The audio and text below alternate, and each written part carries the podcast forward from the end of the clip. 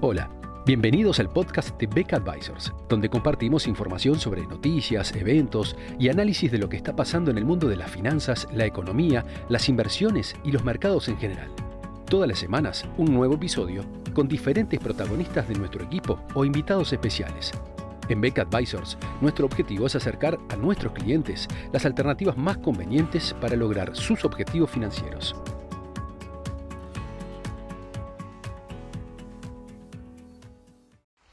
A medida que avanza la temporada de resultados, tanto de empresas norteamericanas como de empresas europeas,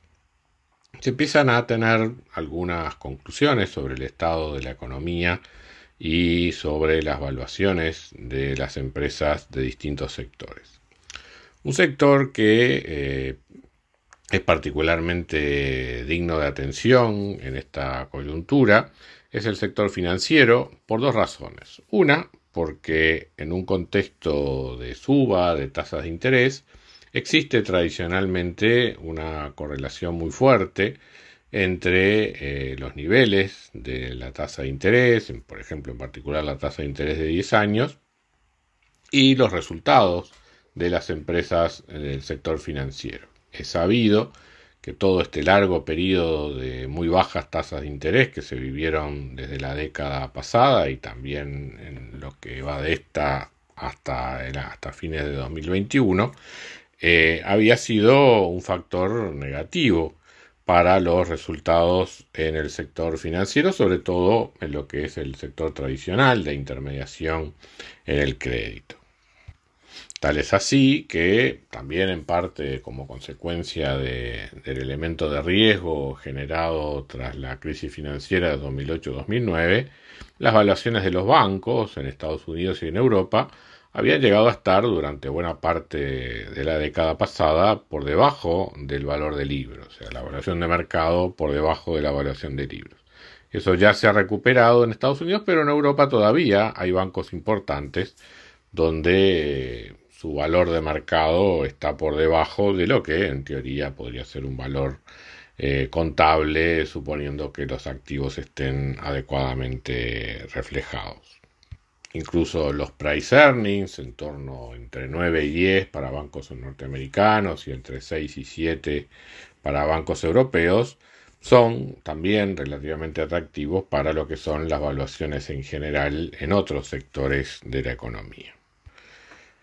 ¿Por qué no, no, se recuperaron más las acciones de los bancos durante 2022 en este entorno de suba de tasas? Bueno, porque aquí entra el otro elemento por el cual este sector es mirado con, mucha atención, que son los riesgos de recesión, porque también el sector financiero es de los que eh, ven reflejado rápidamente en sus balances eh, la situación tanto de expansión como de contracción económica. O sea, en la medida que las empresas tienen dificultades de pagos,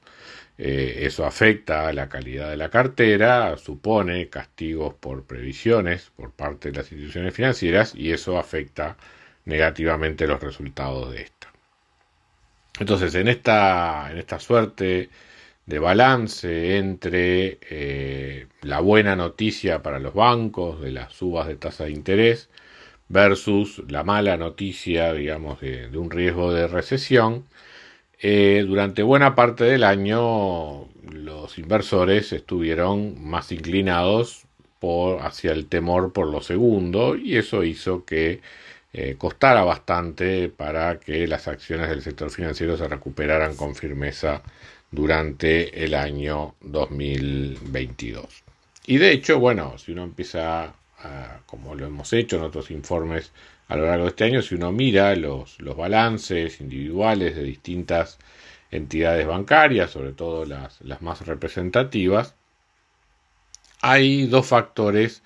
que dominan los resultados. En primer lugar, hay un claro incremento en lo que tiene que ver con los ingresos por intermediación financiera. Esto está asociado no solo al aumento en las tasas de interés, sino también al aumento en el volumen de crédito que se observó durante el año 2022 eh, por parte de los bancos norteamericanos. O sea, una mayor retribución sobre los activos, tanto la caja por los intereses que paga la Reserva Federal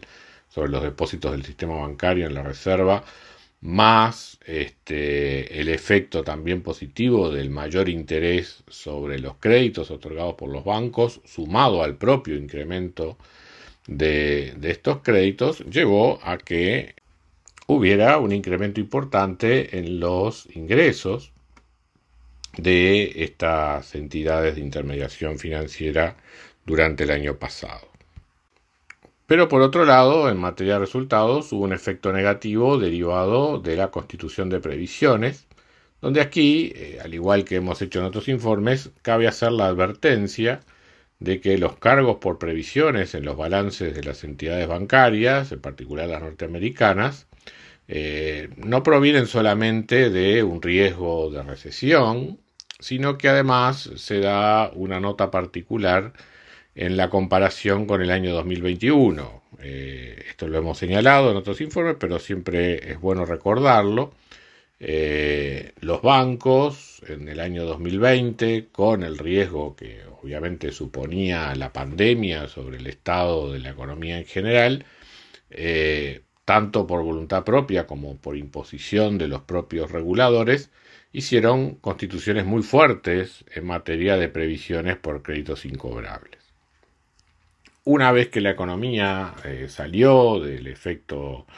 contractivo que había generado la pandemia, eh, muchas de estas previsiones constituidas durante 2020 mostraron ser exageradas, o sea, los bancos pasaron a tener un exceso de previsiones constituidas respecto de lo que eran los niveles normales de, morosidad. Y por eso eh, muchas entidades bancarias, tanto en Estados Unidos como en Europa, fueron autorizadas por el regulador a desarmar previsiones, con lo cual en 2021 hubo en general una constitución de previsiones negativa por parte de eh, las entidades bancarias, es decir, hubo un efecto positivo sobre los resultados de los bancos derivado de desarmar esas previsiones constituidas en exceso durante el año 2020. Ahora, en 2022, digamos, al comparar con 2021, al volver a ser, digamos, 2022 un año normal en materia de, crédito, con además un, cierto sesgo a cierto riesgo de recesión, volvemos a tener un incremento en las previsiones y al, compararse con el dato negativo del año 2021 eh, aparece como un efecto sobre los resultados mucho más fuerte de lo que sería normalmente cuando compara uno eh, dos años normales en materia de funcionamiento de los bancos. Entonces, eh, a nuestro modo de ver, la comparación 2023 contra 2022 ya no va a estar tan afectada por, este cambio. Y eh, lo que sí vamos a ver es que vamos a encontrar en promedio